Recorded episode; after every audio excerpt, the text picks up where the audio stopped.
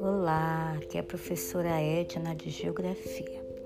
Vamos falar de um processo que ocorreu a partir da década de 90, que é chamado de globalização.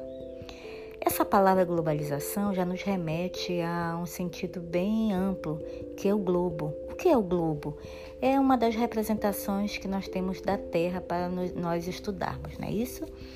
Então, a globalização nada mais é do que a fusão, interação, participação do mundo nos processos que ocorreram a partir da década de 90 e anteriormente também. Se é um processo mundializado, então é um processo que ocorreu a partir da expansão marítima, já que com a expansão marítima tudo foi levado de tudo para tudo. Como assim?